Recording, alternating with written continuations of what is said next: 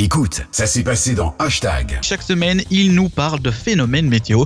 Il est passionné, il nous explique donc un petit peu les termes, il nous explique les phénomènes. Et aujourd'hui, on va parler du phénomène La Niña, Xavier. Oui, c'est ça. Est-ce que vous savez justement ce que c'est ce phénomène-là, euh, Claire Ce que ça La, te dit? la Niña La un- Niña, oui. Un, truc euh, qui s'aligne, c'est pas ça? Non. Avec, euh, sais pas alors. C'est un truc météo, hein. Donc, euh, Ben, un euh, comme les aurores, les, les aurores euh, boréales, tu vois. non, c'est pas vraiment ça, Maxime. Je suppose que, évidemment, comme, comme tu as la feuille de lancement, je suppose que tu as regardé ce que c'était. Euh, non, parce qu'en fait, tu viens de me rappeler que je vais prendre la feuille de lancement sous les yeux, donc euh, non, je me souviens pas de ce que c'est. Euh, mais euh, tout ce que je sais, c'est que sous mes yeux, il est écrit le retour du phénomène climatique La Niña s'est amorcé et devrait perdurer jusqu'à l'an prochain. Mais au fait, Xavier, Oui. qu'est-ce que le phénomène Ah. La Niña Eh bien, il s'agit en fait euh, à la base d'un refroidissement des eaux du Pacifique au niveau de l'équateur. Donc, c'est que à, à cet endroit de la planète que ça se réchauffe et c'est- provoqué par un renforcement euh, des vents qui s'appelle euh, alizé. Alors, l'eau plus douce en surface va être en fait chassée par les vents et donc euh, des eaux plus froides vont venir à la surface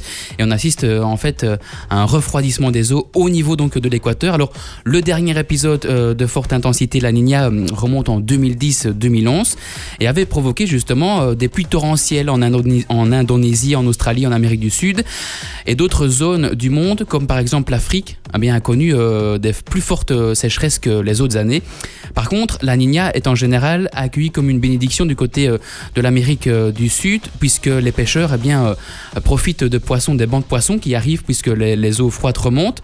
Et donc, donc voilà un petit peu ce qu'on pouvait dire par rapport à ce phénomène La Niña donc, dans le Pacifique, Maxime. Oui, ben justement, parce que tu, tu- parles du Pacifique, mais est-ce que ça va provoquer un hiver plus, plus froid chez nous ou ça va pas nous, impac- nous impacter Alors, C'est vrai ça. Ben oui, c'est vrai, justement, c'est une bonne question. Alors actuellement, on ne sait pas vraiment l'affirmer à 100%, mais il faut savoir que la Niña avait, euh, avait été rendue responsable de températures glaciales qui avaient même fait des dizaines de victimes euh, au travers de l'Europe. C'était en 2008 et en 2009, je ne sais pas si vous vous rappelez, on était beaucoup plus jeunes à ce moment-là.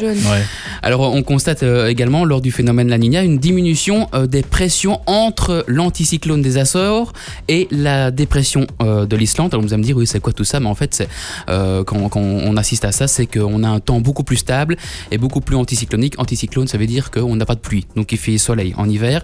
Par contre certains spécialistes euh, notent qu'au moment du phénomène La Niña, le vortex polaire s'affaiblit et il y a des coulées d'air froid qui arrivent euh, chez nous en Europe, ce qui provoque évidemment eh bien, lors d'une précipitation, eh bien de la neige chez nous.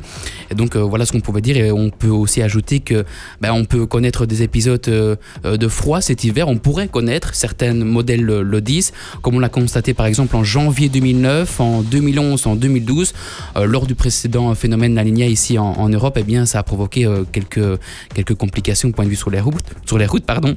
Et n'oublions pas aussi que 2020 est toujours euh, en passe de devenir l'une des années les plus chaudes jamais enregistrées. Et 2016-2020 devrait être la période de 5 ans la plus chaude de l'histoire. Donc voilà un petit peu. C'est vrai que les températures sont fort élevées hein. en ce moment. Il fait doux, il fait particulièrement Ouais. bon quoi. C'est fou. Ouais. Voilà. Mais ça peut encore changer, hein. tout Oui. peut encore changer.